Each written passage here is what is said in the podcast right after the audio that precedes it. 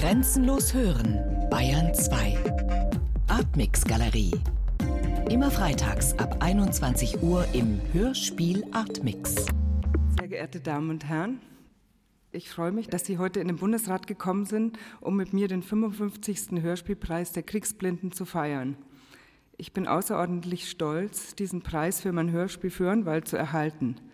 Als ich vor fast drei Jahren mit der Arbeit daran begann, habe ich nicht im entferntesten daran gedacht, dass ich als bildende Künstlerin und Musikerin heute hier stehen könnte, um diesen Preis annehmen zu dürfen. Das Hörspiel Föhrenwald ist als Soundtrack Bestandteil der Installation Föhrenwald, wie Frau Dünnebier und andere Redner ja schon erwähnt haben. Die Installation ist inzwischen an diversen Orten in Deutschland gezeigt worden. Im Sommer letzten Jahres in Frankfurt an der Börne Galerie, in München im Hofgarten im öffentlichen Raum und anschließend im Kunstraum München, dieses Jahr im Jüdischen Museum in Fürth und im Kunsthaus Dresden. Im Herbst schließlich wird Föhrenwald voraussichtlich in den Kunstwerken Berlin eingerichtet werden. Die konzeptionelle Ausgangsidee für Föhrenwald war, eine immaterielle Skulptur zu erstellen, die nur aus Licht und Ton quasi flüchtig entsteht und genau wie die erzählte Geschichte für einen gewissen Zeitraum einen bestimmten Raum besetzt. Für diese Grundkonzeption hat sich die Zusammenarbeit mit dem Radio als öffentliches Medium und Raum geradezu angeboten. Ich bin immer Radiohörerin gewesen, habe viele intellektuelle und ästhetische Anstöße durch das Medium Radio erhalten. Genauer gesagt durch das Programm Bayern 2. Ich bin ja aus Bayern, wie Sie auch hören, das mich schon in meinem Jugendzimmer mit der großen Welt der Popmusik, der neuen Musik, Literatur, also Kultur im weitesten Sinne und ihren Diskursen versorgt hat, ich würde sagen, gebildet hat. Die Sendung Pop Sunday zum Beispiel kam am Sonntagabend um 23 Uhr, eine Sendung mit den unterschiedlichsten Formaten aus Musik und literarischen Texten, eine wunderbare Informations- und Inspirationsquelle, sozusagen ein prähistorischer Vorläufer von Produktionen der heutigen Abteilung Hörspiel und Medienkunst, die ja mit mir Föhrenwald produziert haben, auf Bayern 2. Viele heute bekannte Personen haben hier auf Pop Sandy ihre ersten Versuche mit der Öffentlichkeit gemacht. Ich kann dem Bayerischen Rundfunk nicht genug danken dafür, dass er mich über die Zeit des Heranwachsens mit Jugendsendungen des Club 16, Pop Sandy, Zündfunk auf Bayern 2 hinweg sozusagen begleitet hat. Dieses Programm wurde von Persönlichkeiten wie Christoph Lindenmeier, Dieter Hess und Herbert Kapfer, der heute Hörspiel und Medienkunst leitet, gemacht, die in den letzten Jahrzehnten im Bayerischen Rundfunk Formate und Flächen eingerichtet haben, die ambitionierte Projekte wie Föhrenwald möglich machen. Ich freue mich deshalb sehr, dass Wolfgang Eigner, der mittlerweile als Programmbereichsleiter der Welle Bayern 2 Radio für die Symbiose von Kultur und Radio verantwortlich zeichnet, zu dieser Feierstunde gekommen ist. Die Herausforderung bei der Produktion von Föhrenwald war, verschiedenste Perspektiven zu sammeln, dabei Fäden aufzugreifen, Zusammenhänge zu dekonstruieren und wieder zu einem sinnlichen Ganzen neu zu verweben. Ich habe ehemalige und heutige Bewohner der Siedlung befragt und Archivmaterial ausgewertet. Aus diesem umfangreichen Konvolut habe ich auf zehn Sprecherpositionen verteilt eine vielstimmige Collage erstellt mit der grundsätzlichen Entscheidung, keine Originalstimmen aus den von mir geführten Interviews zu verwenden, sondern das Textmaterial in eine strenge, minimalistische Form zu bringen. Eine wichtige Überlegung war auch, die Komposition so anzulegen, dass ein Einstieg jederzeit möglich sein soll, für den Hörer sowohl wie als auch den Besucher der Ausstellung, der den Anfang verpasst hat, was ja zum Wesen des Radios gehört, genau wie auch der Kunstinstallation, die den Faktor Zeit mit beinhaltet. Es wird also nicht linear erzählt, sondern anhand von Schleifen und Spiralen baut sich die Siedlung immer wieder neu auf, verschränkt die einzelnen Zeitebenen mit der Gegenwart, während der imaginäre Spaziergänger durch die Straßen der Siedlung gelangt. Eine wichtige Rolle kommt dabei der Musik zu in ihrem gleichmäßigen Strömen und einer sonischen Grundtemperatur sozusagen verbindet sie die einzelnen Texte.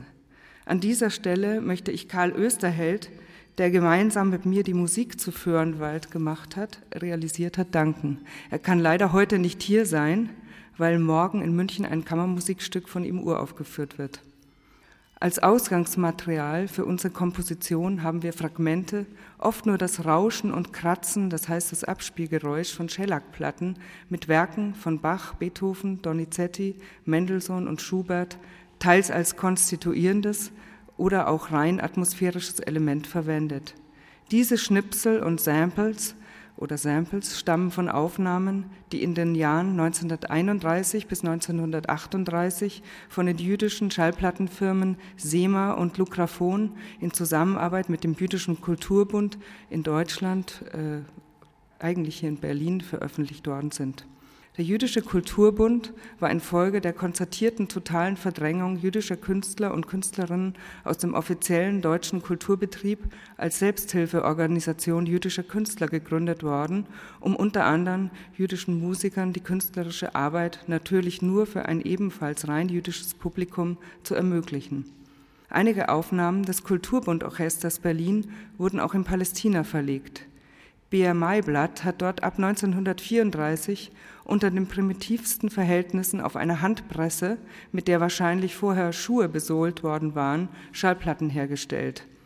Die Rillen der Matrizen, die aus Deutschland kamen, wurden direkt in Pappkarton hineingepresst, denn Schellack gab es nicht. Die Qualität dieser Schallplatten war so schlecht, dass sie keinen Absatz fanden. Die Firma ist dann dazu übergegangen, jedem, der die Schallplatten kaufen würde, ein Grammophon dazu zu schenken. Aber selbst dann ließen sich diese Tonträger nicht durchsetzen und sind wieder vom Markt genommen worden. Heute sind sie die größten Raritäten und markieren den Anfang der jüdischen Plattenindustrie in Palästina, lange vor der Staatsgründung Israels. Da ich seit einigen Jahren etwa zehn Kilometer entfernt von der Siedlung, die bis 1957 Föhrenwald hieß, wohne, habe ich von der Geschichte des Ortes gehört, so zum Beispiel, dass der Bevölkerung erzählt wurde, bei der Munitionsfabrik, in der die Zwangsarbeiter arbeiten mussten, würde es sich um eine Schokoladenfabrik handeln. Und dass die von mir regelmäßig benutzte S-Bahn nach München, die Isartalbahn, in den 50er Jahren den Spitznamen Jerusalem Express hatte. Es ist doch bemerkenswert, dass gerade die Geschichte der jüdischen Displaced Persons aus der bundesrepublikanischen Wahrnehmung weitgehend ausgeblendet ist. Dass noch zehn Jahre nach Ende des Zweiten Weltkriegs mehrere tausend jüdische Heimatlose auf deutschem Boden in einem selbstverwalteten Lager, das als letztes jüdisches Städtel in Europa bezeichnet wird, auf eine Ausreise wartend lebten, war mir nicht bekannt gewesen. Von deutscher Seite wurde von ihnen nicht als Überlebende der Vernichtung Entronnene gesprochen, sondern von Ausländern. Die Fremden wurden in bekannter Tradition als bedrohlich empfunden. Die Nachkriegsdeutschen machten sich sehr übertriebene Vorstellungen von ihrer Anzahl und unterstellten, dass sie mit zusätzlichen Privilegien der Amerikaner ausgestattet worden waren. Der Verfolgung und den Konzentrationslagern entronnen, blieb den meisten jüdischen DPs erst einmal nichts anderes, als auf dem verhassten deutschen Boden zu verharren, in der Hoffnung auf eine baldige Ausreise, möglichst in ein eigenes Land. Doch die Aufnahmebereitschaft vieler Länder war nicht so herzlich, wie sie es erhofft oder auch erwartet hatten, und der Staat Israel war noch nicht gegründet. Es gab sogar Überlegungen der amerikanischen Militärregierung, in Bayern einen eigenen Judenstaat einzurichten, um das Problem der heimatlosen Juden zu lösen. Dazu kam es bekanntlich nicht. Dafür etablierte sich in Deutschland in diesem Wartesaal der Auswanderung hinter Stacheldraht ein neues jüdisches Leben mit vielseitigen kulturellen Aktivitäten. Von hier aus wurde die Bildung eines eigenen jüdischen Staates unterstützt und vorbereitet, indem zum Beispiel Kämpfer für den israelischen Unabhängigkeitskrieg ausgebildet und die illegale Einreise nach Palästina organisiert wurde. Am 27. Januar 1946 fand dann sogar der erste internationale Kongress der befreiten Juden unter Teilnahme von David Ben-Gurion im Münchner Rathaus statt. Ein Spaziergang durch die Siedlung mit dem pensionierten Grundschullehrer Rudolf Baumgartel brachte mich in Berührung mit den unterschiedlichsten Äußerungen von heutigen Bewohnern, deren Geschichten und Einschätzungen. Baumgartel hatte dort als Vertriebener 1956 die erste offizielle Grundschule aufgebaut und erzählte von der Zeit, als das Lager geteilt war. Im Westen wohnten noch die jüdischen DPs in den seit der Nazizeit unveränderten Häusern mit Tarnanstrich. Im Osten wurden aber bereits von den neu angekommenen Siedlern Häuser renoviert und Gärten angelegt. In einer Straße wurden die Laubhütten für das Laubhüttenfest zu Kott eingerichtet. Eine andere Straße weiter wurde Erntedankfest gefeiert. Als ich dann kurz darauf die Gelegenheit hatte, an einer Führung der israelitischen Kultusgemeinde München durch die Siedlung teilzunehmen, habe ich von Ellen Presser, Abraham Ben und Leibel Rosenberg, die zum Teil dort aufgewachsen sind, eine ganz andere Geschichte und andere Einschätzungen gehört. Das hat mich interessiert und neugierig gemacht. Mit einem Konzeptpapier und vielen Fragen habe ich mich dann auf die Suche gemacht nach Personen, die mir diese Fragen beantworten könnten. Mein Dank geht hier vor allem an Rachel und Benno Salamander, Abrascha Aluk, Arno Lustiger und ganz besonders an Josef Pultuskier, die durch ihre Gespräche mit mir den zentralen Grundstein für den Text zu Föhrenwald gelegt haben. Und an die Archivarin Marianne Balder, deren Recherchen eine wichtige Grundlage für die Texte bilden. Ein ganz herzlicher Dank gilt den Kindern Leonie Hoffmann, Philipp Götz und Gabriel Hecker und den Schauspielerinnen und Schauspielern, die diese Texte so wunderbar gesprochen haben. Danke Marion Breckwold, Peter Brombacher, Eva Goschiewicz, Hans Kremer, Anna-Barbara Kurek, Stefan Merki und Stefan Zinner. Mein Dank geht vor allem auch an die Kuratorin des Kunstraum München, Heike Ander, an die Kulturstiftung des Bundes und besonders an Hortensia Völkers, ohne die das umfangreiche Projekt nie zur Realisierung gekommen wäre. Und mein Dank geht natürlich ganz besonders an den Bayerischen Rundfunk für die großartige Zusammenarbeit und Unterstützung. Ohne die fantastischen Produktionsbedingungen für das Hörspiel, die mir von Barbara Schäfer und Herbert Kapfer von der Abteilung Hörspiel Medienkunst ermöglicht wurden, wäre Föhrenwald nicht das, was es geworden ist. Die Zusammenarbeit mit dem Bayerischen Rundfunk hat sich auch als großes Glück für das ganze Projekt erwiesen. Die Welt der zeitgenössischen Kunst und die Hörspiellandschaft überschneidet sich ja leider nicht so oft. Hier hat das Radio als öffentlicher, medialer und virtueller Raum den Wirkungskreis für diese Arbeit außerordentlich vergrößert. Mein größter Dank geht hier an den Bund der Kriegsblinden, dass sie mit diesem Preis eine Öffentlichkeit erzeugen, eine Plattform bieten für die Kunst im Radio, für interdisziplinäres, kreatives Arbeiten mit dem Medium Radio und im Fall von Föhrenwald das Radio als möglichem Ort, als Forum verschiedenste Medien zusammenzubringen, zu gestalten und dieses Hörspiel auszeichnen. Leider sind Sendeformate, in denen sich Künstler ausprobieren können, und die das Publikum mit unbekannten und neuen Gedanken und Musikwelten bekannt machen, zunehmend die Ausnahme in der deutschen Radio- und Medienlandschaft.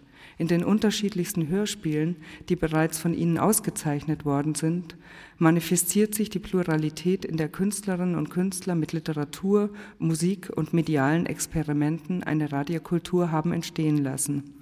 Danke, dass Sie dem schwierigen, spröden, wilden, dem lauten und leisen Hörspielmaterial zugehört haben und dass der Druck des nur noch unterhaltsamen Formats der neoliberal forcierten Einschaltquoten bei diesem Preis nicht zu spüren ist.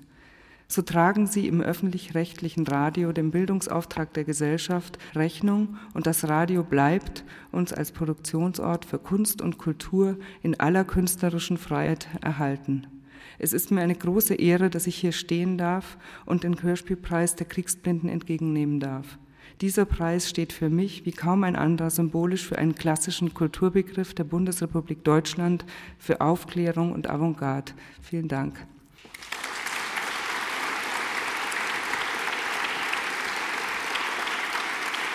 Dankeschön.